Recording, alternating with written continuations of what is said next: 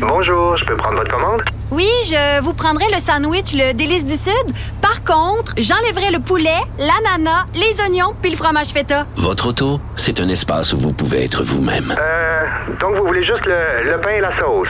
Oui, monsieur. Elle mérite d'être bien protégée. Et vous méritez d'être bien accompagné. Trouvez la protection la mieux adaptée à votre auto avec Desjardins Assurance et obtenez une soumission en quelques clics sur desjardins.com. Alors, on va parler de politique américaine avec euh, Luc Laliberté parce que ça bouge beaucoup là-bas. Euh, on essaie d'avoir le contact avec lui. Mais euh, je sais pas si vous avez lu dans le Journal de Montréal à la page 5 une jeune fille qui a été intimidée à l'école. Écoute, là, il y a des garçons, une jeune fille, elle avait quoi, 10 ans? Il y a des garçons qui donnaient des coups sur la tête, là, des coups de boîte à lunch avec un thermos plein dedans. Là. Tu sais, ça fait mal en Christie. Là. Il disait qu'elle était laite, qu'elle était laite, puis tout ça, parce que la petite fille, elle doit porter des prothèses, euh, des orthèses, pardon, parce qu'elle fait de l'arthrite juvénile, puis elle doit porter des orthèses. Puis elle se faisait écœurer comme quoi elle était laite. Puis là, dans le corridor, on lui donnait des coups sur la tête de boîte à lunch. Et là, les parents allaient voir la direction de l'école en disant, mais faites de quoi? Ça n'a pas de bon sens. Elle se faisait écœurer, changer la classe. L'école ne faisait rien. Et là, finalement, euh, ils ont reçu 68 000 dollars de dédommagement. Hey, les écoles le prenaient ça au sérieux. Moi, moi comme parent, le esprit que je débarquerais dans, le local des profs, dans le local des profs, esprit que je débarquerais à toute vitesse. Faites attention à mon enfant. Dieu qu'on veut pas ça, que notre enfant se retrouve le souffre-douleur de l'école. Vous imaginez, tu as 10 ans, mal au ventre, tu te lèves le matin, il faut que à l'école, tu as mal au ventre, t'angoisses parce que tu sais que tu vas te faire écœurer. C'est épouvantable de faire vivre ça à des enfants. Ça n'a aucun maudit bon sens. C'est le rôle de l'école de protéger nos enfants. Et quand il y a des enfants qui intimide d'autres enfants qui se comportent comme des salauds. La moindre des choses est de rencontrer ces enfants-là, de dire tu changes ton attitude, sinon il va avoir des conséquences immédiates. Tout de suite, de prendre. Ils n'ont rien fait cette école-là. Et là, les parents ont poursuivi puis ont eu 68 000 en dédommagement. C'est rien. 68 000 pour tout ce qu'a vécu cet enfant-là, c'est rien. Je trouve ça absolument dégueulasse que les écoles minimisent et banalisent encore l'intimidation. Donc, parlant d'intimidation, on va parler de l'intimidateur en chef, Donald Trump, avec euh, Luc La Liberté. Salut, Luc. Oui, bonjour Richard. Bonjour. Écoute, ça a bougé hier. Habituellement, on se parle le jeudi, mais là, on, Oui. on a demandé de t'avoir aujourd'hui parce que là, c'est pas rien. Là. Il y a un ambassadeur, un ancien ambassadeur américain qui a dit oui, effectivement, là, Donald Trump, l'administration Trump a dit à l'Ukraine clair et net, euh, si vous voulez avoir une aide, vous devez nous donner des informations sur le fils de Joe Biden. Donc, lui, il a attaché l'aide monétaire à l'Ukraine avec des renseignements qui pourraient lui l'aider dans sa campagne présidentielle. C'est gros, là, ce qui s'est passé. C'est très gros. Écoute, si on était devant un, un tribunal normal, on est en cours et cette preuve-là vient de tomber, ou ce témoin-là vient valider en passant ce que d'autres témoins ont dit avant, pour M. Trump, ce serait particulièrement grave. Et ça devrait toujours l'être, sauf qu'une procédure de destitution, bon, on l'a dit bien souvent, c'est un processus qui est politique. C'est-à-dire que les républicains, tant et aussi longtemps qu'ils font front commun, qu'il n'y a pas de, de, de fissure dans leur fondation, euh, Mitch McConnell, hier, qui est le meneur au Sénat, m'a dit, écoutez, on ne va pas se destituer. Donc, bien sûr, il exerce des pressions, puis il tente de décourager un peu les, les, les démocrates dans leur euh, dans leur progrès.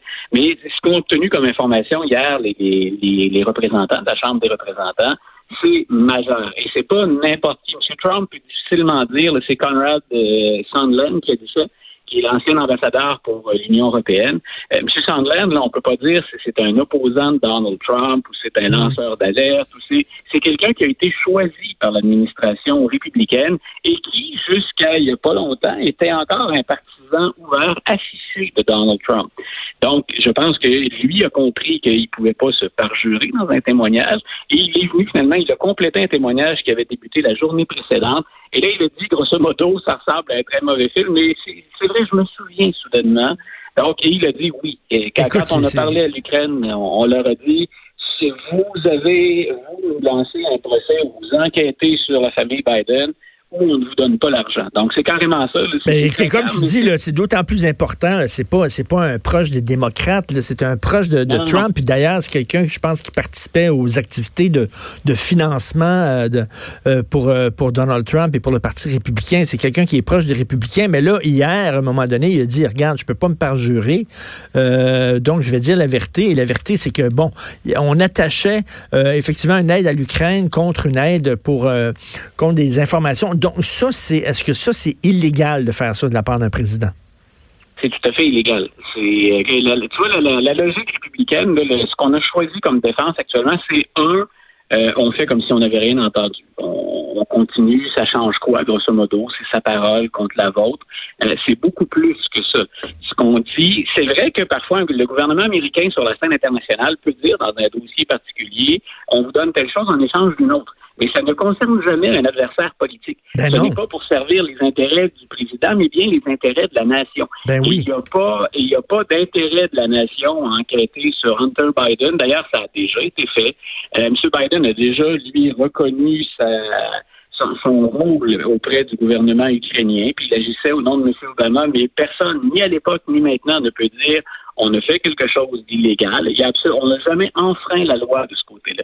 Alors, euh, c'est ce qu'on vient de faire. Et M. Trump, lui qui, lui qui dit bien sûr vouloir nettoyer le marécage, il prend de l'argent que lui euh, que, lui n'a pas finalement. C'est de l'argent des, des, de ses concitoyens. C'est de l'argent que le Congrès américain a voté et il dit à l'Ukraine vous m'aidez contre mon rival politique ou vous n'obtenez pas 400 millions de dollars. Donc, on, est vraiment au cœur de l'histoire. Parce que là, là, je veux, je expliquer ça aux gens qui nous écoutent. Le mettons, il aurait pu dire, il aurait pu dire à l'Ukraine, là, euh, on va vous donner 400 millions d'aides, mais en échange, on aimerait ça que vous nous donniez des informations, par exemple, je sais pas, sur le programme nucléaire russe. Est-ce que vous avez des informations là-dessus? Donc, ça, c'est des informations qui aident, qui aident des États-Unis, qui aident le pays, mais qui l'aident pas lui personnellement. Ou encore, tu vois, quand on a parlé de l'ingérence russe, on a pensé que ça pouvait provenir de l'Ukraine également. C'était une des théories républicaines à l'époque. Il aurait très bien pu dire, écoutez, vous, on fait la lumière sur l'ingérence, y avez-vous contribué? Ou encore, dites-nous qui en Russie a collaboré avec vous, vous a demandé. Là, on parle vraiment de servir les intérêts de la nation. Mais dans ce cas-ci, on parle d'argent du public, d'argent alloué par la Chambre des représentants et non pas de l'argent que Donald Trump peut disposer comme il le souhaite, et c'est pour servir des intérêts personnels. Si ça, c'est pas un motif de destitution, ben écoute, je, n'y comprends absolument rien à la, Luc, Je vais te poser une question, mais la réponse est dans la question, mais je veux t'entendre quand même. Qu'est-ce qui est plus grave selon toi? Dire on va vous donner 400 millions si tu me donnes des informations qui vont me permettre de, de, de, de mettre mon adversaire politique dans, dans, dans, dans l'eau chaude ou euh, se faire faire une pipe dans le bureau ovale par une stagiaire. quel, quel est le, Qu'est-ce qui est le plus grave entre les deux, selon toi, au point de vue constitutionnel américain? Je, ne sais pas à quoi tu peux faire allusion. Hein. Donc, quand, bien sûr, la, procédure, je l'avais déjà dit à l'époque où ça s'est passé, puis on a eu le temps d'en discuter depuis, mais ce qu'a fait Bill Clinton, dans un sens, c'était grave parce que pour dissimuler cette histoire-là, il a menti. Et il a fait de l'obstruction à la justice. Mais effectivement, tu as raison de le dire. À l'origine, tout ça repose sur ben, une relation entre deux adultes consentants. Euh, Madame Lewinsky s'est fait piéger là-dedans, il s'est confié à une mauvaise personne et c'est devenu du, domaine public. Puis ensuite, Bill Clinton a tenté de s'en sortir tant bien que mal, mais il a effectivement menti, il fait de l'obstruction à la justice pour avoir eu ou pour tenter de camoufler cette aventure-là. Donc, ça n'a rien à voir, ça n'a rien en commun. je me souviens très bien que la grande majorité des constitutionnalistes américains avaient dit c'est pas pour ça qu'on a sorti la procédure de destitution. Et moi, je répète au contraire, puis là, on a toujours l'air partisan quand on dit ça, mais M. Trump se comporte exactement comme s'il voulait être destitué depuis qu'il est entré en poste. Son avocat personnel est en, est en prison pour avoir enfreint la loi électorale. M. Trump, il y a un procès qui l'attend à sa sortie de la Maison-Blanche pour la même raison. Donc, il y a plusieurs de ses anciens collaborateurs, dont M. Manafort, qui sont actuellement en prison. Il y a Roger Stone, qui sont ce qu'on pourrait appeler son fixeur en anglais, celui qui, qui vient euh, celui qui vient le, sortir du, du pétrin à l'occasion, ben, son procès a commencé hier. Donc, c'est toute une faune qui n'est pas particulièrement réjouissante et pas propre au sens légal qui entourait ou qui entoure encore le président. Mais oui, d'ailleurs, pour ceux là, qui connaissent pas Roger Stone, vous devez absolument, tout à fait incessante, regarder ce documentaire, je crois qu'il est disponible sur Netflix, mais je sais pas trop quoi. Mais bon, OK, c'est euh, Gonna Call Roger Stone. Comment c'est quoi déjà le titre? Get Me Roger Stone. Get Me Roger Stone, c'est hallucinant. C'est un personnage vraiment là incroyable. C'est à la fois ce, ce documentaire-là, moi ce que j'ai aimé, c'est on se doute qu'à à, l'échelle des États-Unis, quand on approche d'un pouvoir aussi grand que celui dont ont pu jouir euh, Richard Nixon, Clinton, euh, M. Trump, on, se doute qu'il y a parfois des, des, des passes droits ou des passes qui sont pas toujours euh, particulièrement catholiques.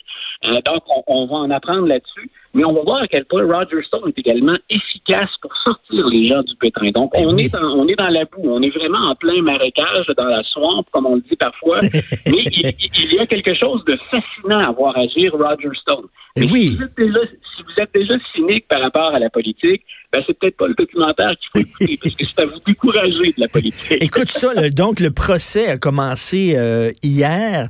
Ça, ça va être un cirque, parce que ce gars-là est un personnage, puis c'est très dur de regarder le documentaire, puis de pas le trouver à la limite quasiment sympathique. Le gars, c'est un bandit incroyable, mais il est tellement drôle. Et pour nos auditeurs, juste en passant, pour vous dire à quel point il est lié à Richard Nixon à l'époque, euh, ceux qui le suivent le connaissent, mais il a le, visage de, Nixon tatoué dans le dos. Donc, on, a référé à ça bien souvent. Puis Nixon, ben, c'est pas la page il avait des qualités. C'est un, homme brillant, M. Nixon, mais on sait dans quel contexte il est parti. Euh, donc, c'est pas nécessairement à lui qu'on veut être associé de plus. Lui, ça le fait tatouer. Et il arrive toujours en costume flamboyant, mais lui aussi, donc, il joue, je le, je disais, dans le marécage. Et la raison pour laquelle il est là actuellement en procès, c'est beaucoup lié au fait que c'est lui qui a établi des contacts avec Wikileaks. Et là, on a presque l'impression que c'est une autre période historique complètement, tellement les choses vont vite. Mais on se rappellera que pendant la campagne 2016, Donald Trump avait, lui disait que c'était une blague, à Wikileaks de lui remettre les courriels d'Hillary Clinton, les fameux courriels qui étaient disparus. C'est Wikileaks également, avec des hackers qui avaient réussi à percer ou à, lire les courriels de dirigeants du Parti démocrate. Et c'est Roger Stone qui établit le contact avec Wikileaks. Maintenant, ce qu'on ne sait pas, c'est qui d'autre implique Roger Stone et est-ce qu'il agit à la demande de Donald Trump? Donc, ce qu'on a hâte de voir, bien entendu, ça va être spectaculaire. pour ceux qui voient ça comme un spectacle, eh bien, écoutez, c'est la formule consacrée. Sortez le popcorn, on commence. Euh, mais sinon, écoutez bien les noms, parce que M. Stone, c'est quelqu'un également qui pourrait être fidèle à, M. Trump. Il a, il a longtemps rêvé de l'accompagner à la présidence, bien avant que Donald Trump lui-même parle de se présenter comme candidat.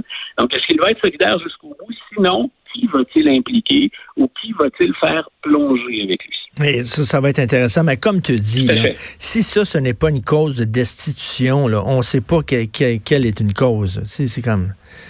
Non, puis souvent, l'argumentaire des partisans de Donald Trump, c'est d'autres l'ont fait avant. D'abord, un, c'est pas une excuse pour pardonner à quelqu'un, c'est d'autres l'ont fait avant. non. Puis dans un deuxième temps, il y a personne. Écoute, s'il y a une spécialité que j'ai, c'est bien d'enseigner l'histoire américaine puis d'y être formé. Euh, j'enseigne ça depuis 25 ans. Il n'y a aucune autre administration, et j'inclus le 19e et le 20e siècle, aucune autre administration qui a baigné dans autant de choses croches ou qu'on associe à autant de choses croches. Si la destitution, pour un candidat comme Trump, euh, rayons ça tout de suite des, procédures, on ne s'en servira plus jamais.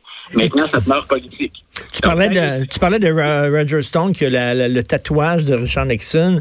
Euh, j'ai regardé le documentaire passionnant de Ken Burns sur la guerre du Vietnam à PBS. Oui. Et à un moment donné, euh, euh, Richard Nixon, qui voulait devenir président des États-Unis, il savait que la, le Vietnam du Nord allait, allait libérer des allait libérer des prisonniers américains. Et lui a contacté les gens au Vietnam du Nord et il a dit attendez mon élection, je vais devenir président et attendez mon élection, puis quand je serai élu président, là, vous pourrez les libérer et je pourrai en prendre le crédit. Et t'imagines le cynisme, le, je suis tombé en bas de ma chaise. Le gars, là, il les a fait tenir en prison euh, six mois, euh, huit mois de plus. Euh, il était prêt à les, à les sortir, mais les autres, ils ont attendu que Nixon soit là. C'est dégueulasse. Il y, a, il y, a, un certain nombre d'histoires comme ça qui nous feraient dresser sur les cheveux. Puis souvent, elles existent, mais on comprendra souvent pourquoi, elles ne sont pas très publicisées. Hmm. Mais on pourrait, entre autres, enquêter. Tu sais, comme M. Trump, c'est là où ses partisans, parfois, ont, une prise. Euh, juste faire l'histoire de la CIA. Moi, je, je, fait une conférence sur un programme secret de la CIA pour financer des artistes américains. Et il y a des artistes qui ne l'ont jamais su. Leurs œuvres sont devenues populaires, entre autres parce que la CIA était derrière ça. Et pour acheter des œuvres et pour en faire la promotion à l'étranger, on luttait contre les Soviétiques. Mais écoute, le budget, c'était euh, sky is the limit. Donc, on pouvait dépenser autant qu'on voulait. Mais on a investi avec ça. On s'est trouvé à faire de la censure dans les médias, dans les réseaux de télévision.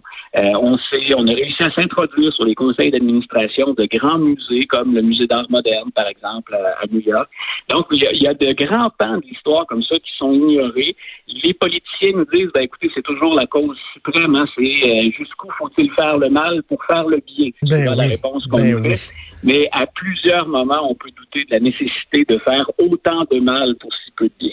Tout à fait. Ben merci. On se laisse là-dessus. Merci beaucoup. Bonne semaine, euh, Luc La Liberté, chroniqueur sur la politique américaine. Merci.